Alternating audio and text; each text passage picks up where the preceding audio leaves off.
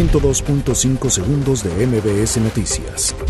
La Secretaría de Salud reportó que en las últimas 24 horas se registraron 43 muertes y 448 casos de COVID-19, con lo que suman 449 muertes y 5.847 casos confirmados con pruebas de laboratorio.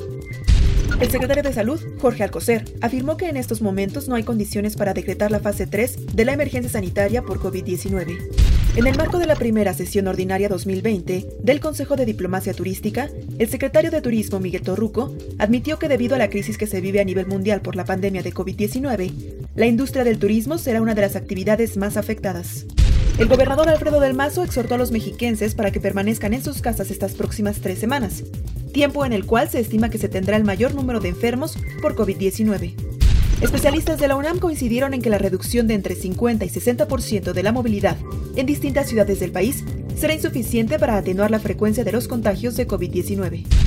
Ante la pérdida del empleo y la fuente de ingresos por la emergencia sanitaria declarada por la pandemia de COVID-19, la organización Nosotros instaló un centro de acopio de despensas para apoyar a grupos vulnerables. Ante las peticiones que han hecho organizaciones civiles para que sean liberados internos propensos al COVID-19, la jefa de gobierno Claudia Sheinbaum informó que esa medida tiene que ser avalada por el Poder Judicial.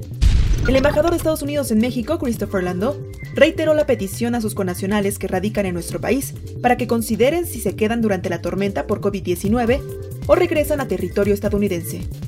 El crudo mexicano de exportación perdió por segunda jornada consecutiva al retroceder 1.07 dólares, al cotizar en 14.23 dólares por barril, informó Pemex.